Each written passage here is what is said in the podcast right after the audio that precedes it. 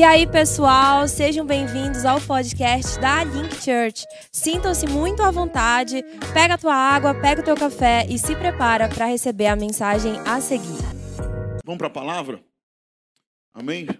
Feche teus olhos, vamos pedir para Deus graça, pedir para Deus sabedoria, pedir para Ele revelação. Senhor, muito, muito, muito obrigado por todas as pessoas que estão aqui, por cada Cada um, todos são muito especiais para ti. E eu oro no nome de Jesus que o Senhor traga entendimento, compreensão, que o Senhor traga, Senhor, revelação. Pai, mostra-nos o teu caráter hoje. Traz vida através da tua palavra. Fala com a gente, papai. Fala com a tua igreja de uma forma sobrenatural. Pai, nós cremos que o Senhor está vivo, que o Senhor fala. E eu oro que o Senhor libere uma palavra hoje de direção para os irmãos, uma palavra de sabedoria para os irmãos. Pai, no nome de Jesus, que todas as vozes é, é, contrárias, que toda voz do inimigo, que toda distração caia por terra agora, em nome de Jesus. Todos digam amém. Levante sua mão direita para o céu e diga: Jesus, eu abro minha mente, eu abro meu coração para ouvir a tua voz. Eu calo a voz da minha alma agora eu calo a voz do inimigo agora. Fala comigo, Jesus. Amém. Essa semana eu estava é, ouvindo de Deus um tema. E eu confesso que até sexta-feira eu estava na dúvida se eu trazia essa mensagem para vocês ou se eu mudava. E, e, em um, determinado momento eu pensei em falar sobre ceia, como hoje era ceia. Pensei, não, vou trazer uma mensagem de ensino e eu vou falar sobre ceia para eles. Mas Deus é incrível e, e Ele fala. Eu estava numa aula na sexta-feira à noite e o professor estava dando a aula e eu ainda nessa dúvida. E o professor falou exatamente na aula o tema da mensagem. E na hora o Espírito Santo falou: vai, porque esse é o tema, eu já te falei, então só segue. E aí eu entendi como aquilo como Deus falando comigo e realmente direcionando a falar esse, sobre isso com vocês hoje. Né? E o tema da mensagem que eu quero compartilhar com os irmãos hoje é lugar certo, hora certa. Diga comigo, lugar certo, hora certa. Nós precisamos entender que sempre que Deus ele vai se mover, ou que Deus ele vai falar, ou sempre Deus ele vai desejar para nós um lugar e uma hora. Tudo que acontece na nossa vida vai acontecer no lugar e em uma hora. Quando nós estamos passando por momentos de crise, momentos de dificuldade, momentos ruins da nossa vida, nós sempre vamos nos perguntar: o que eu fiz de errado para passar por isso? Né? Ou vamos nos perguntar: será que alguém fez algo contra mim? Né? Alguém fez uma obra de macumba? Alguém é mal olhado? Né? Por que, eu estou passando por esse tipo de situação que eu estou passando? Por que as coisas dão certo para todo mundo, mas não estão dando para mim? Quando nós estamos em momentos difíceis, nós nos questionamos, sim ou não? Essas perguntas elas permeiam a nossa mente. Comigo já aconteceu algumas vezes eu perceber que eu estou exatamente no lugar que eu precisava estar e exatamente na hora que eu precisava estar. No lugar certo, na hora certa, e parece que acontece um alinhamento e aquilo gera bênção para a minha vida, aquilo acontece, coisas incríveis na minha vida, mas também já aconteceu momentos de parecer que eu estou no lugar errado e na hora errada. Já aconteceu isso com você também? Sim ou não? Que parece que tudo convergiu para dar errado. Você pensa, poxa, se eu não tivesse saído de casa, era melhor não ter saído de casa hoje. Né? Era melhor se eu não tivesse saído, era melhor se eu não tivesse feito isso ou aquilo. Eu lembro uma vez que eu, eu bati o carro, eu sofri um acidente, e eu fiquei justamente me perguntando, eu fiquei pensando, cara, eu não quero mais dirigir, porque eu não quero mais ter que passar por isso. Eu não quero mais ter que, sabe, passar por todo esse rolê. Eu bati uma moto, o cara se machucou, teve que levar para o hospital, teve que comprar remédio, teve que prestar assistência, uma série de coisas. Eu lembro que eu fiquei, poxa, por que, que isso aconteceu? E eu lembro que quando eu sofri esse acidente, eu lembro que eu estava no lugar errado e na hora errada. Deus ele vinha falando comigo já há algum tempo que eu precisava é, me mudar de Belém, geograficamente falando mesmo, que eu precisava ir para uma outra localidade. E apesar de eu ter ouvido de Deus que eu precisava fazer isso, e eu ter falado na época para o meu, pro meu pastor, que era o meu pai da época, falou, não, eu vou. E ele já tinha ido, falou, não, tu vai. Eu falei, não, eu vou, eu vou, tá, tá selado, eu vou. Mas eu fiquei aqui remancheando, sabe? Fiquei aqui enrolando para ir, fiquei enrolando. Eu lembro quando eu sofri aquele acidente, quando aconteceu tudo aquilo na minha vida, foi quando eu parei para avaliar: peraí, será que eu realmente estou no lugar certo, na hora certa, ou estou no lugar errado, na hora errada? E eu entendi que eu estava fora do propósito de Deus. Tem uma frase que eu sempre falo aqui para os meus discípulos, eu sempre falo para as pessoas que caminham comigo, e eu digo que o melhor lugar para estar é no centro da vontade de Deus. O melhor lugar para estar é no centro da vontade de Deus. Se o centro da vontade de Deus para você for Link Church, fique na Link Church. Mas se o centro da vontade de Deus para você for outra igreja, irmão, vai para lá. É melhor. Deus tinha uma vontade para Jonas, sim ou não? E Deus falou para Jonas: Olha, vai para Nínive, prega lá em Nínive. Mas o que, que ele fez? Não, eu vou para Tarsis, eu vou pegar um barco, eu vou para outro lugar. O que, que aconteceu? O barco começou a, a, a afundar, começou a dar problema no barco. Né? Aí pegam jogam ele no mar, e aí ele é engolido por uma baleia. Você conhece a história, sim ou não? E tudo dá errado. Por que, que tudo dá errado na vida de Jonas? Porque ele está no lugar errado e na hora errada. Porque Deus disse para ele: Olha, vai para lá. Ele não foi. Porque Deus disse: Olha, o meu lugar para você é esse aqui. E você fala, mas está ruim aqui, está doendo aqui. Deus está falando, não, mas é aqui. Você fala, não, não, eu sou teimoso, eu vou para lá. E aí você vai. E aí é muito pior.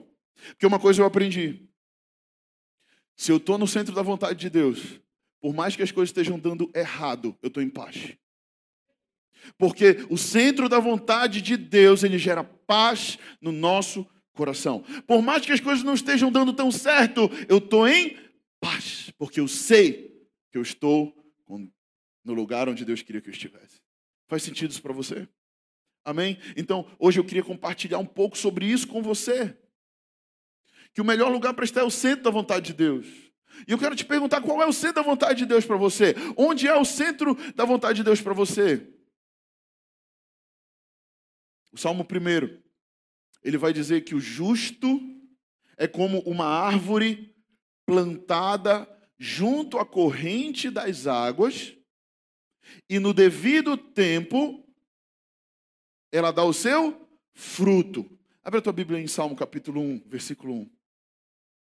Salmo capítulo 1, versículo 1. Primeiro salmo.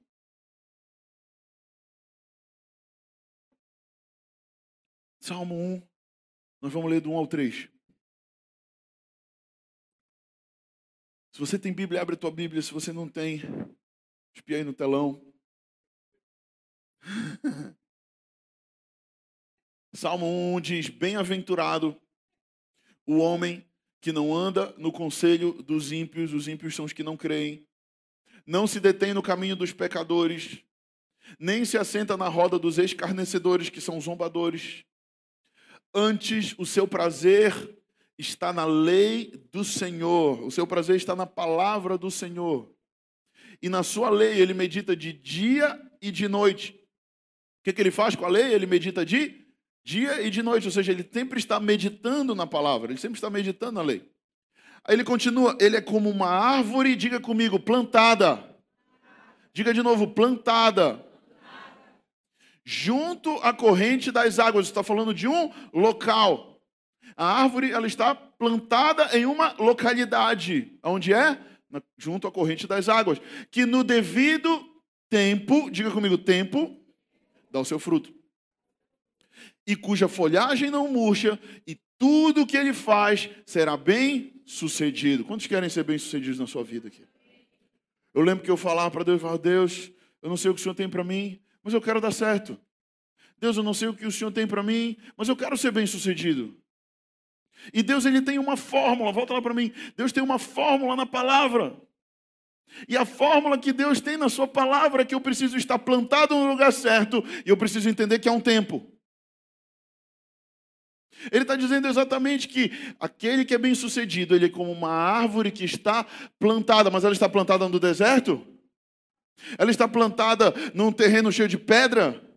Não, essa árvore ela está plantada no lugar certo. E eu quero te perguntar, onde é que a árvore da tua vida está plantada? Estar plantado fala de criar raiz. E eu quero te perguntar, onde é que você tem criado raízes na sua vida? Porque eu posso frequentar a igreja, eu posso ser crente, posso dizer, eu creio em Jesus, eu sou um cara legal. Mas eu, a minha raiz pode não estar plantada no Senhor. E eu quero te perguntar, onde é que a tua árvore está plantada? E se ela está plantada no lado ou junto à corrente das águas, o que, que ele promete? Que no devido tempo vai dar fruto. Diga comigo, vai dar fruto.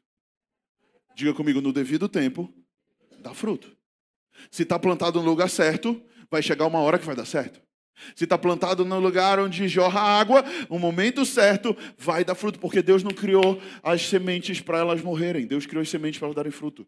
Deus te criou para dar fruto. Diga para a pessoa que está do seu lado, meu amor lindo, meu querido, Deus te criou para dar fruto. E a pergunta é: por que você não está gerando fruto, cara? Por que você não está gerando fruto? A resposta talvez seja porque talvez você não esteja plantado no lugar certo. Porque talvez você ainda não está no tempo certo. Mas eu quero te falar que se hoje você ouvir essa palavra e você alinhar a sua vida, você alinhar o seu coração, você vai plantar a sua vida no lugar certo e vai chegar uma hora que vai ser a hora certa e você vai dar fruto. Amém? Eu quero profetizar isso sobre a sua vida. Se você estiver plantado, quantos podem receber isso? Levante sua mão. Se você estiver plantado junto à corrente das águas, a corrente das águas é onde o Espírito Santo está passando, é onde a palavra de Deus está passando, é onde o reino de Deus está passando. Se eu estou plantado no lugar certo, vai chegar uma hora que tudo que eu tocar vai ser abençoado, que tudo que eu fizer vai ser bem sucedido, porque é isso que a palavra de Deus está falando. Amém? Você pode aplaudir o Senhor e a sua palavra? Isso não é o pastor Vitor que está falando, é a palavra de Deus. Amém? E o lugar fala não somente, presta atenção para mim, galera aí de trás. O lugar fala não somente de uma posição geográfica, mas fala de uma posição espiritual. Amém? Diga comigo, não é somente geográfico, é uma posição espiritual. Essa posição é a posição, em primeiro lugar, de buscar a Deus de verdade. Diga comigo, buscar a Deus de verdade. Eu posso frequentar um culto, posso frequentar outro, eu posso vir para a igreja porque minha esposa ela me perturba tanto para vir para a igreja que eu venho para. Não, tá bom, ela está perturbando, eu vou lá, bora lá. Hã? Ou então eu vou para a igreja porque, sei lá, tem umas meninas gatinhas lá na Link Church e tal, vou dar um rolê lá, bora ver qual é o papo. As meninas descobriram que tem uns caras legal. Bora lá, vamos ver qual é o papo dessa igreja. Inclusive, quem sabe você não encontra a pessoa amada no culto que vem, né? A gente vai estar falando sobre relacionamento, né? Você que está solteiro, venha para cá. Quantos estão solteiros? Te lança agora. Agora é a tua hora, vai. Quantos estão solteiros? Levanta a mão. Por favor. Isso, pronto. Quantos estão namorando, casados, enrolados? Já tem alguém? Levante sua mão. A maioria não quis se comprometer. Não levantou a mão. Em nenhum momento. Domingo que vem a gente vai estar justamente falando sobre relacionamento aqui. Né? Mas o que eu quero falar para você é que a posição espiritual, prestão para mim, é a posição de buscar Deus de verdade. É de eu vir ao culto, ou ir a uma reunião, ou ir para o meu quarto, eu me ajoelhar e eu buscar Deus de verdade. Isso fala de uma posição. Posição fala de decisão. Posição fala do não, eu vou me posicionar nesse lugar e é um lugar de buscar Deus. Eu vou buscar Deus no, quando eu estiver na minha casa, eu vou buscar Deus quando eu estiver no meu trabalho, eu vou buscar Deus quando eu vier ao culto. Eu vou buscar Deus sempre que eu puder, eu vou buscar Deus. Isso é uma posição. A segunda posição é que espiritual é que é uma posição de obediência à palavra de Deus. Diga comigo, obediência à palavra de Deus. Porque eu posso ouvir a palavra e ela pode, como a gente diz, entrar por um ouvido e sair pelo outro. Eu posso ouvir a palavra, mas se a palavra ela não entrar no meu coração, então eu não vou ser de fato obediente. Eu quero perguntar, quantos têm lido a palavra de Deus aqui? Glória a Deus. Agora eu quero te perguntar outra coisa. Você tem deixado a palavra ler você? Porque eu posso ler a palavra e eu posso deixar a palavra me ler. Quando a palavra me lê, é quando eu de fato estou sendo transformado. Eu estou entrando agora não num lugar de passividade, mas eu estou entrando agora numa posição de obediência. Eu estou agora entendendo que aquela palavra ela não é somente mais uma palavra, não é somente mais um livro, é a própria palavra de Deus. E eu vou embasar minha vida nessa palavra. E a minha vida vai ser bem sucedida por isso. Eu lembro quando meus pais se converteram e a gente estava viajando para algum lugar. Eu contei esse testemunho aqui no culto da manhã. E a gente estava viajando para algum lugar. Eu era adolescente. E eu lembro que é, eu fui, a gente estava sentado em cadeiras diferentes no voo. E, e, e meus pais sentados assim, eu estava umas duas ou três fileiras atrás. E eu saí da, da, minha, da minha poltrona e fui até a deles. E quando eu chego lá, minha mãe está com a Bíblia assim, e ela está apontando assim para meu pai: Cara, olha o que Jesus falou aqui, cara. E eu fiquei orelhando assim, né, e tal. Eu vi que eles estavam muito empolgados com o que eles estavam falando. Aí eu fiquei olhando, ouvindo, e ela falava: Olha o que ele disse aqui, cara. Lourenço, olha aqui o que ele disse. Aí eu falava: É, né? Jesus era muito louco mesmo, né? E tal. Eles descobrindo o evangelho, eles se convertendo. Agora não era somente uma leitura, mas agora é, a Bíblia estava lendo eles. Agora a Bíblia estava entrando no coração deles e ela estava se tornando agora verdade para eles. Então, a posição que nós precisamos ter é uma posição de obediência à palavra de Deus. Não é somente conhecer a palavra, mas é obedecer a palavra. Eu conheço muitas pessoas que elas conhecem a palavra de capa a capa, elas conhecem a Bíblia demais, até sabem versículos de cor, mas elas não vivem o que elas pregam. Elas não vivem o que elas conhecem. E a palavra permanece somente no intelecto. Mas a minha oração hoje é que a palavra ela desça do teu intelecto para o teu coração e ela se torne para você realmente prática de vida. E que quanto mais você praticar, você vai ver que você é abençoado. Você vai falar, isso é muito bom, eu vou continuar praticando, porque isso está me abençoando, isso está gerando transformação na minha vida. E você vai praticando, e a bênção de Deus vai, vai vindo atrás de você, e você vai praticando, e aquilo vai acontecendo. Amém, igreja? E a terceira posição é a posição de serviço a Deus. Diga comigo, a posição de serviço a Deus. Você pode se posicionar como um consumidor, ou você pode se posicionar como um ajudador. A minha pergunta para você é: quem é você? Qual é a sua posição no reino de Deus? Você é um consumidor, você vem para a igreja, você senta aqui e fala: vai, pastor, me alimenta, me abençoa, vai. Aí você sai daqui e fala: pô, paguei meu dízimo, paguei, fiz minha parte. Aí, só que hoje o pastor estava meia-boca, não gostei muito da palavra, não. Né? Ou será que você vem para cá e você fala, não, eu vou lá porque eu vou servir o meu Senhor, eu vou adorar a Deus com tudo que eu tenho, eu vou é, é, dar o meu dízimo, minha oferta, que é a minha parte financeira, eu vou contribuir, eu vou levar pessoas, eu vou convidar, eu vou ajudar aquela igreja a ela se tornar uma igreja influente na cidade. O que é que eu posso fazer para servir aquilo que Deus está fazendo? Existem duas posições no meio da igreja: a de consumidor e a de ajudador. E eu quero te perguntar: quem é você? Amém? Diga para a pessoa que está do seu lado: que bom que você é um ajudador. Amém? Dê uma salva de palmas para Jesus.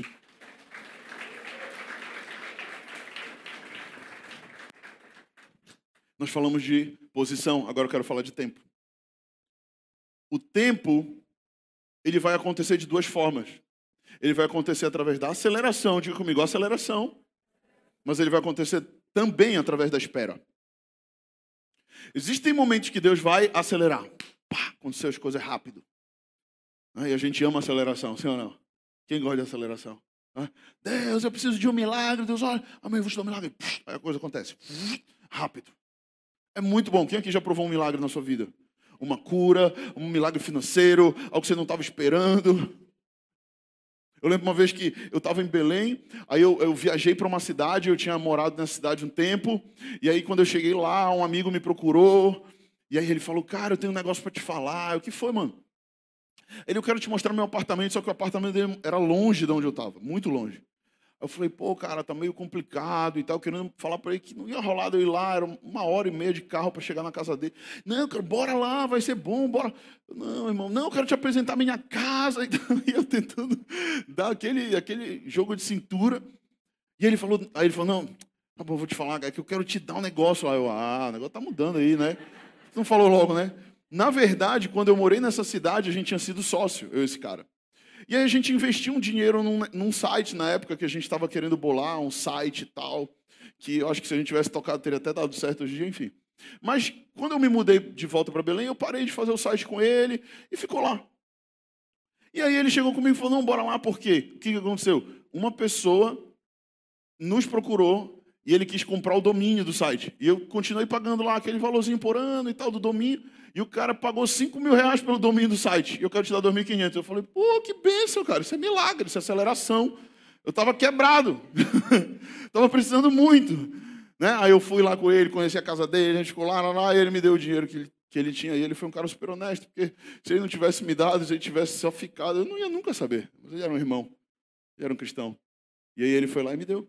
Né? Então o que eu quero falar é que existem momentos que Deus vai fazer milagres na nossa vida. E talvez você está aqui hoje, você está precisando de um milagre. E amém, o nosso Deus, ele é um Deus de milagres. Essa semana mesmo, uma pessoa me procurou lá no CrossFit, ele começou a falar, poxa, a minha filhinha está assim, está meio dodói, está meio baqueada. O que, que você acha? Pode ser, pastor? Ele me perguntou, pode ser espiritual? Eu falei, pode. Aí ele falou, você ora por mim? Eu falei, oro. Né? Aí eu peguei lá no cross mesmo, a gente sentou lá, eu, eu orei por ele, e profetizei cura na vida da filha dele e tal. Aí eu senti o poder de Deus. Aí ele até ficou emocionado, falou, poxa, obrigado. Aí eu falei, ela vai melhorar. E tu me avisa quando ela melhorar. Vai me dando notícias. Quando foi de tarde, ele falou, olha, ela já não estava levantando, ela já não teve febre, levantou, parece que está melhorando. Eu falei, amém, glória a Deus, que bom.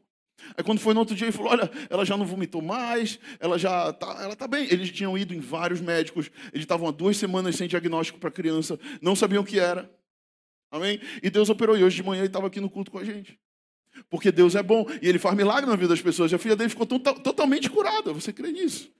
E ela ficou totalmente curada. Isso é o quê? Milagre, isso é aceleração. Isso é o poder de Deus vindo sobre a vida de alguém. Né? Mas nós precisamos entender que o nosso Deus ele não se move somente de milagre. O nosso Deus também se move de processo. Diga comigo, processo. Então, a aceleração é quando milagres acontecem, mas a espera é quando nós precisamos viver um processo interior. É quando Deus fala: não, peraí, peraí, peraí, eu vou agora mover no teu caráter. Porque o alvo de Deus é te tornar cada dia mais parecido com Jesus. O alvo de Deus é que até o final da tua vida nessa terra você esteja o mais parecido possível com o Senhor. E esse precisa ser o nosso alvo. E Deus ele vai deixando que algumas situações aconteçam, Deus ele vai permitindo algumas dificuldades, Deus ele vai permitindo algumas lutas para que no, o nosso caráter seja forjado, para que a gente seja transformado de dentro para fora. E como seria bom se a gente realmente mudasse quando tudo vai bem? Como seria maravilhoso se a gente realmente aprendesse de uma forma fácil, de uma forma tranquila. Mas muitas vezes nós precisamos passar por certas lutas, certas dores, certas dificuldades para que o nosso caráter, a nossa vida seja mudada. Amém? Então espera esse, é, é esse processo interior que Deus está trabalhando. E nós precisamos também aprender, diga comigo, eu preciso aprender a discernir os tempos que eu estou vivendo. Porque tem muita gente que confunde as coisas porque ela não consegue discernir espiritualmente o que está acontecendo. Ela não consegue perceber espiritualmente o que está acontecendo. E muitas vezes o nosso olhar ele é natural demais. E às vezes o nosso olhar ele é espiritual demais. Nós precisamos encontrar um equilíbrio e nós precisamos aprender a discernir os tempos. Tem pessoas que Deus está falando para ir para a direita, ele está indo para a esquerda. Tem pessoas que Deus está falando para ele ir para a esquerda, ele está indo para a direita. Amém, igreja? O que Jesus falou sobre isso? Lá em Lucas, no capítulo 12, no verso 54. Disse também às multidões: Quando vedes aparecer uma nuvem no poente, logo dizeis que vem chuva. E assim acontece. E quando vedes soprar o vento do sul, dizeis que haverá calor, e assim acontece. E aqui em Belém é assim mesmo, né? Dá, depois do almoço, tá aquele calor, aquele mormaço, e fala, e hoje vai chover, selado. Né? Por quê? Porque a gente já olha o tempo e a gente já percebe, a gente já sabe. Né? Mas aí o que Jesus está falando? Exatamente isso. Vocês olham para o céu, vocês sabem quando vai chover. Vocês olham para o vento, vocês sabem que vem um calor por aí. E aí ele vira para a multidão e diz: Não é para você, é para a multidão. Ele diz: Hipócritas. Sabeis interpretar o aspecto da terra e do céu, entretanto não sabeis discernir esta época. Ou seja, não sabeis discernir os tempos. Muitas vezes a gente sabe quando vai chover, a gente sabe quando vai é, ficar muito quente, a gente sabe que o verão está chegando, julho está chegando, e aquele calorzão, né, já vai se preparando para isso. A gente sabe discernir os tempos, sim ou não? Os tempos naturais, nós somos muito mais meteorologistas do que outra coisa. Inclusive, o papo de elevador é esse, né? Ô, oh, chuva tá forte lá fora, né? Tá no elevador. Calor hoje, né, irmão? Poxa, é, eu tô breado. Né? Papo de elevador, selado. Mas a pergunta é: você tem sabido discernir o tempo espiritual que você está vivendo? Você tem conseguido discernir a estação espiritual que você está vivendo? Porque há uma grande frustração na vida de muitas pessoas quando elas estão querendo colher enquanto é tempo de plantar. Há uma grande frustração na vida das pessoas quando elas estão querendo plantar enquanto é tempo de desfrutar. Faz sentido para você? Eu lembro quando eu morei fora, em Brasília. Nós passamos quatro anos lá em Brasília. E eu lembro que, cara, foi um tempo em que quase todos os dias eu orava e eu perguntava, Deus, o que é que eu estou fazendo aqui, cara? Por quê? Porque tudo dava errado, porque a minha relação com meu pai era muito ruim na época. Porque eu fui para servir o ministério dele, a gente brigava quase todo dia. E o meu casamento estava só começando e era muito difícil financeiramente. Eu fui demitido de três empresas diferentes. Nada dava certo para mim. Eu pensava, Deus, o que, é que eu estou fazendo aqui, cara? E Deus só falava para mim, permanece. Se o meu olhar fosse natural, eu falar, ah, eu vou embora, eu vou voltar para Belém, cara. O que eu estou fazendo aqui? Nada dá certo para mim aqui, eu vou voltar para lá. Mas Deus falava, permanece. Deus falava, permanece. E eu tinha convicção de que eu estava no lugar certo e na hora certa, mesmo que as circunstâncias em minha volta fossem ruins. Porque eu sentia uma paz no meu coração e eu sabia que quem tinha me levado para lá era o Senhor.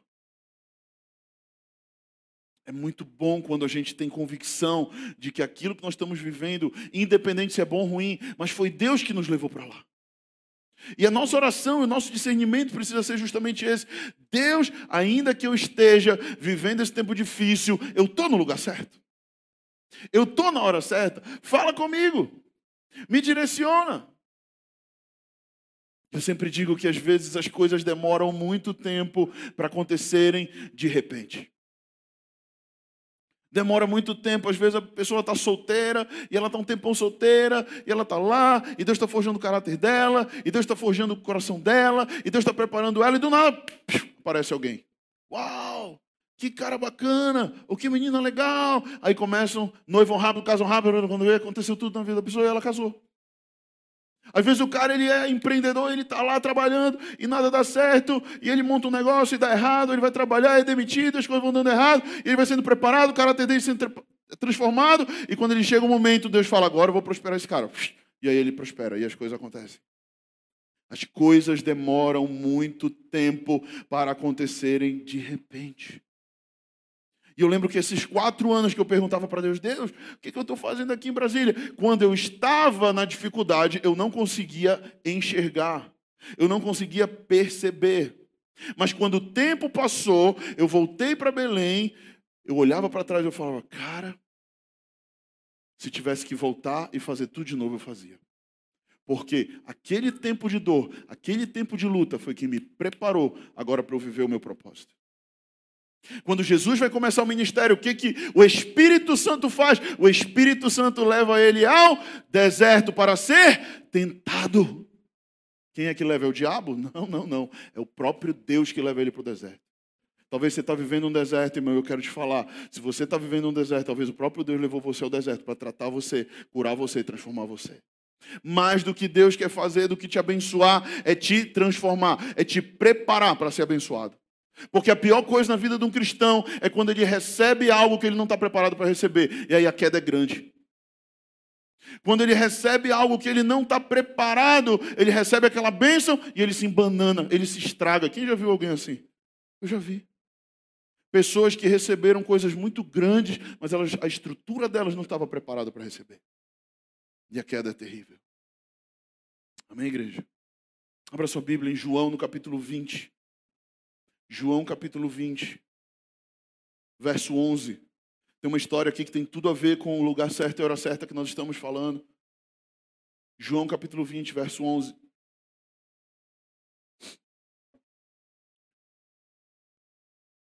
E a Bíblia diz assim: Maria, entretanto, permanecia junto à entrada do túmulo chorando. Enquanto chorava, abaixou-se e olhou para dentro do túmulo e viu dois anjos vestidos de branco sentados onde o corpo de Jesus fora posto, um à cabeceira, outro aos pés. Então eles lhe perguntaram: mulher, por que choras? Ela respondeu: porque levaram o meu senhor e não sei onde o puseram. Tendo dito isto, voltou-se para trás e viu Jesus em pé, mas não reconheceu que era Jesus. Perguntou-lhe Jesus: Mulher, por que choras? A quem procuras? Ela, supondo ser ele o jardineiro, respondeu: Senhor, se tu o tiraste, dize-me onde o puseste, e eu o levarei. Disse-lhe Jesus: Maria. Ela voltando-se lhe disse em hebraico, Rabone, que quer dizer mestre. Diga amém. Eu gostaria de falar três coisas rapidamente que, acontece, que acontecem quando nós estamos no lugar certo na hora certa. Esse contexto aqui, essa Maria Madalena, Maria Madalena, e ela está ali no sepulcro de Jesus. Jesus tinha acabado de ressuscitar. E ali tem, ela vê uns anjos e tem uma conversa ali com Jesus, mas ela não percebe que é Jesus, ela acha que é um jardineiro. Até que ela realmente cai em si e compreende. Mas a primeira coisa que eu quero te falar quando estamos no lugar certo e na hora certa é que o fim pode ser um novo começo. Diga comigo, o fim pode ser um novo começo. O problema é que quando nós estamos enfrentando dificuldades e lutas, a gente quer logo quer entregar os pontos. Acho que ela fala, não, acabou, não tem mais nada para mim, não dá mais certo, nada dá certo na minha vida, eu desisto. Né? E a verdade é que o fim, ele pode ser um recomeço, ou ele pode ser um novo começo. No contexto aqui da história que a gente acabou de ler, os discípulos eles estavam muito tristes, eles estavam muito abatidos. Maria Madalena estava completamente desacreditada. Porque eles haviam passado três anos da sua vida acreditando num Jesus que disse que era o Messias e que estava trazendo o reino dele para a terra, mas agora ele estava morto. Isso gerou para eles uma grande frustração. Então, quando eles vão para aquele sepulcro, eles estão indo ali para embalsamar o corpo de Jesus, eles estão indo ali para prestar reverência ao corpo de Jesus. E eles estão chateados, eles estão entristecidos, eles estão desacreditados, completamente perturbados. Mas a verdade é que nós precisamos pedir graça ao Senhor, sabedoria ao Senhor, para nós analisarmos as tragédias da nossa vida e as adversidades como oportunidades de um novo aprendizado, de uma nova etapa, de uma nova história. Talvez você está vivendo um tempo em que as coisas desabaram, você perdeu, as, é, é, você perdeu talvez alguma coisa, você está enfrentando um tempo difícil, mas a, a tua oração deve ser essa: Deus, me dá graça, para eu entender que isso faz parte da minha história, para que isso me projete para um novo futuro, para que isso me projete para um novo tempo da minha vida. Sabe, eu sempre digo que se ainda não acabou, se você ainda está aqui na terra, então ainda tem esperança. Então Deus ainda tem algo para fazer na tua vida. Então você ainda tem uma missão para desempenhar. Se você está aqui respirando é porque Deus continua tendo. Talvez você perdeu algo grande e você pensa: ah, eu nunca mais vou resgatar aquilo. Eu nunca mais vou ter aquilo outro. Eu nunca mais vou viver um relacionamento como aquele. Mentira! Deus sempre tem algo melhor, Deus sempre tem algo bom, Deus sempre tem algo novo, Deus sempre tem algo bom para você e para mim, meu irmão. Só que o diabo ele quer fazer o quê? Ele quer dizer: não, não, só o que você viveu no passado foi bom. Agora o presente e futuro, não, não tem nada para você. Tem sim! Aumente a sua esperança, confie no Senhor, creia no Senhor que Ele continua tendo planos bons a teu respeito.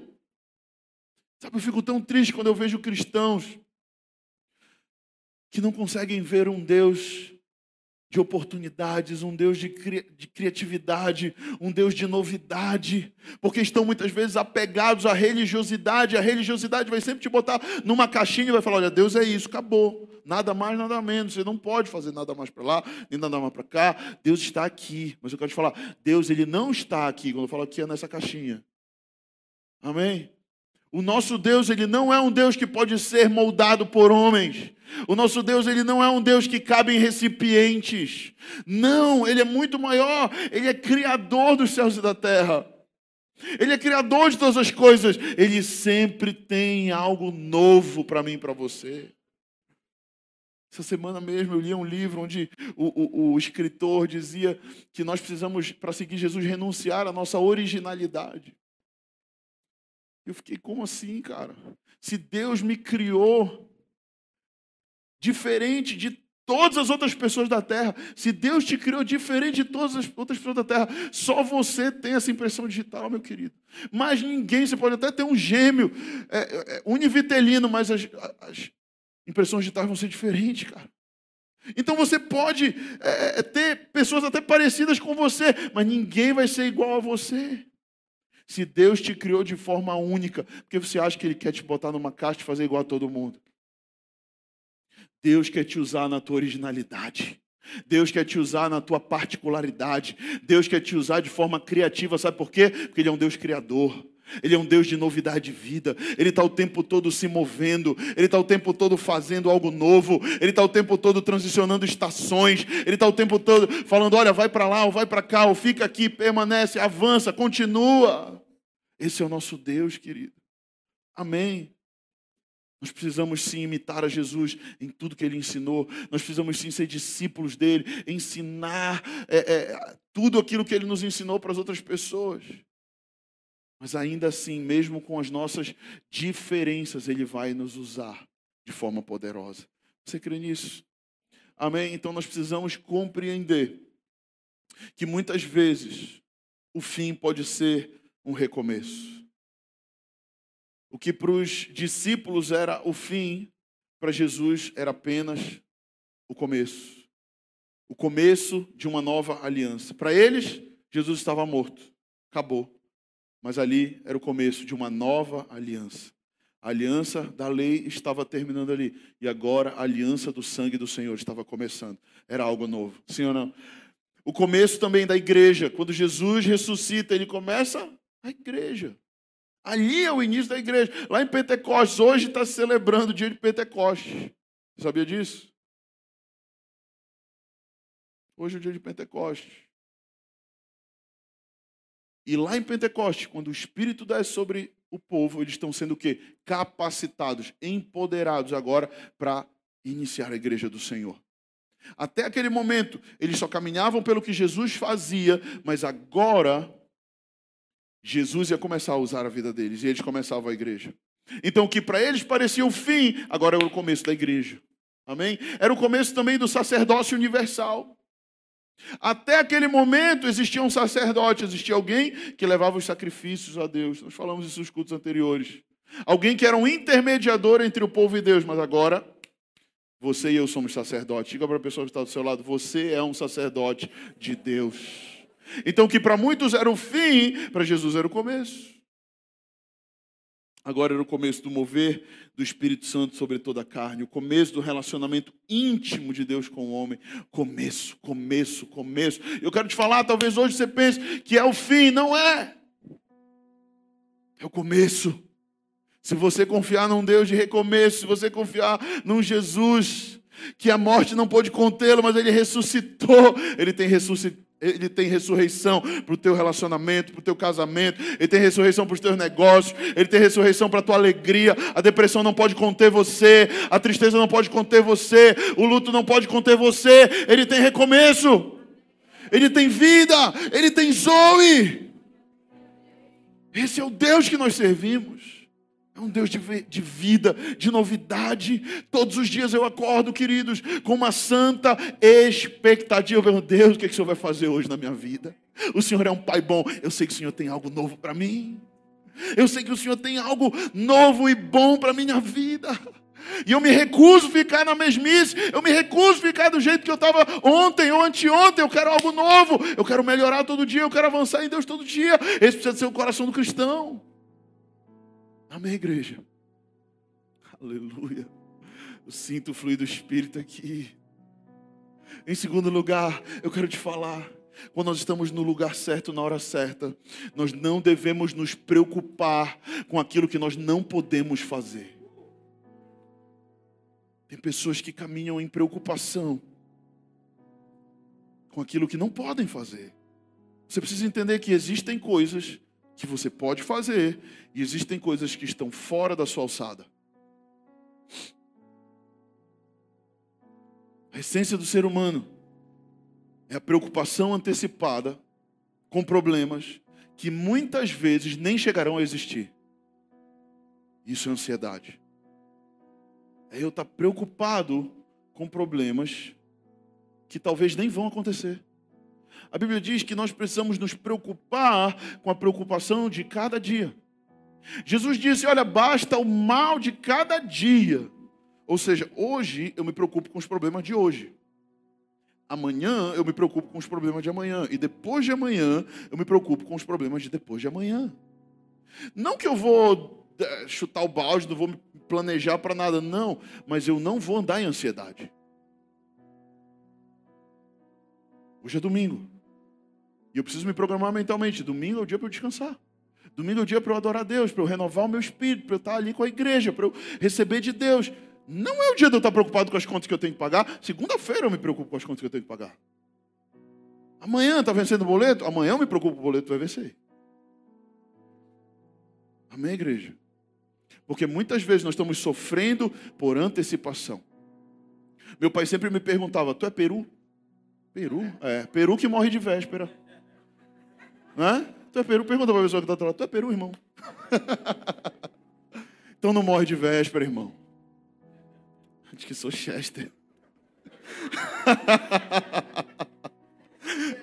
Pessoal enjoado aqui na é Chester. Ai, meu pai. Eclesiastes 11, 5 vai dizer: Assim como, como tu não sabes qual o caminho do vento, nem como se formam os ossos no ventre de uma mulher grávida, assim também não sabes as obras de Deus que faz todas as coisas. E ele continua: semeia pela manhã a tua semente, e à tarde não repouses a mão, porque não sabes qual prosperará. O que ele está dizendo aqui? É que a gente não sabe o caminho que o vento leva, a gente não sabe de onde o vento vai, para onde o vento vem, a gente só sente o vento, né? Mas você está indo para a direita, para a esquerda, a gente não sabe. Teus irmãos que dá chupa o dedo fazendo. Tentando ver para onde o vento está indo. A gente não entende como pode, no útero de uma mulher, ossos serem criados, cérebro ser criado, um ser pensante ser criado. A gente não compreende, é divino, é sobrenatural, é poderoso. Isso que a palavra está dizendo assim. Vocês não compreendem também, vocês não vão muitas vezes compreender as obras de Deus, porque Ele está em autoridade sobre todas as coisas. O que, que Ele está dizendo? Que Deus está com autoridade sobre todos nós sobre todas as situações. Ou seja, tem coisas que só Ele vai fazer, mas Ele continua dizendo: semeia pela manhã. Diga para a pessoa que está do seu lado: semeia pela manhã. Isso significa o quê? Que existe uma parte que Deus é quem faz, é Ele quem cria a criança no ventre, é Ele que manda o vento, leva o vento, é Ele que opera aquilo que a gente não pode operar. Mas existe uma área que eu e você precisamos operar, que é o que cabe a nós. E tem gente que está, oh Deus, me faz passar no concurso, aí ele dorme a tarde toda, aí ele não faz nada. Aí ele fala, eu vou lá no concurso, eu vou marcar C de Cristo e D de Deus. Aí ele fala, piu, piu, C de Cristo, D de Deus, C de Cristo, D de Deus. Agora, vai dar certo. vai dar certo, irmão. Nós precisamos fazer a nossa parte no que cabe a nós. O que não cabe a nós é o Senhor. Ah, eu vou fazer uma prova, ela é dificílima, são milhares de pessoas. Faça a sua parte, estude, sabe? Estude muito, é, passe noites. Se ainda assim você não se sentir capaz, deixa que Deus vai te tornar capaz. Se ainda assim você achar que não é possível, deixa que Deus vai te tornar possível. Mas faz a tua parte. Amém? Faz a tua parte. Aquela mulher, Maria Madalena, lá no Evangelho de Marcos, não é aqui no que nós lemos, no outro que também tem essa história, diz que elas foram o caminho todo se preocupando em como iriam remover a pedra. O caminho todo, poxa, tem a pedra lá do sepulcro. Como é que a gente vai tirar? A pedra é muito grande. Será que o coveiro vai estar lá? Será que o jardineiro vai estar lá? Será que alguém vai tirar a pedra para nós? A gente não vai conseguir tirar a pedra. E quando elas chegaram, a pedra já estava rolada. Vão acontecer momentos na tua vida, você vai estar preocupado. Você vai dar, ah, mas isso, mas aquilo, meu irmão, não te preocupa, porque tem coisas que se você não pode fazer, quando você chegar lá, você vai ver, ah, estava aberto já, a porta já abriu, Deus já fez, Ele já operou, Ele está em meu favor, Ele está comigo, já aconteceu. Amém. Aleluia, pode aplaudir o Senhor.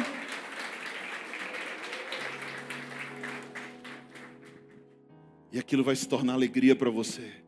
Aquilo que era choro, era pranto, vai se tornar júbilo. João 16, 20. E dizendo isto, lhes mostrou as mãos e o lado. Jesus mostra para os seus discípulos o buraco nas mãos. Ele estava já com o corpo glorificado, mas ele manteve as chagas, porque ele é o homem da mão furada. E ele fala: toquem, vejam. Lhes mostrou as mãos ao lado. E a Bíblia diz: E alegraram-se, portanto, os discípulos ao verem o Senhor. Aquilo que era pranto se torna alegria. Deus sabe o final das coisas. E no teu final tem alegria e não choro. Você crê nisso?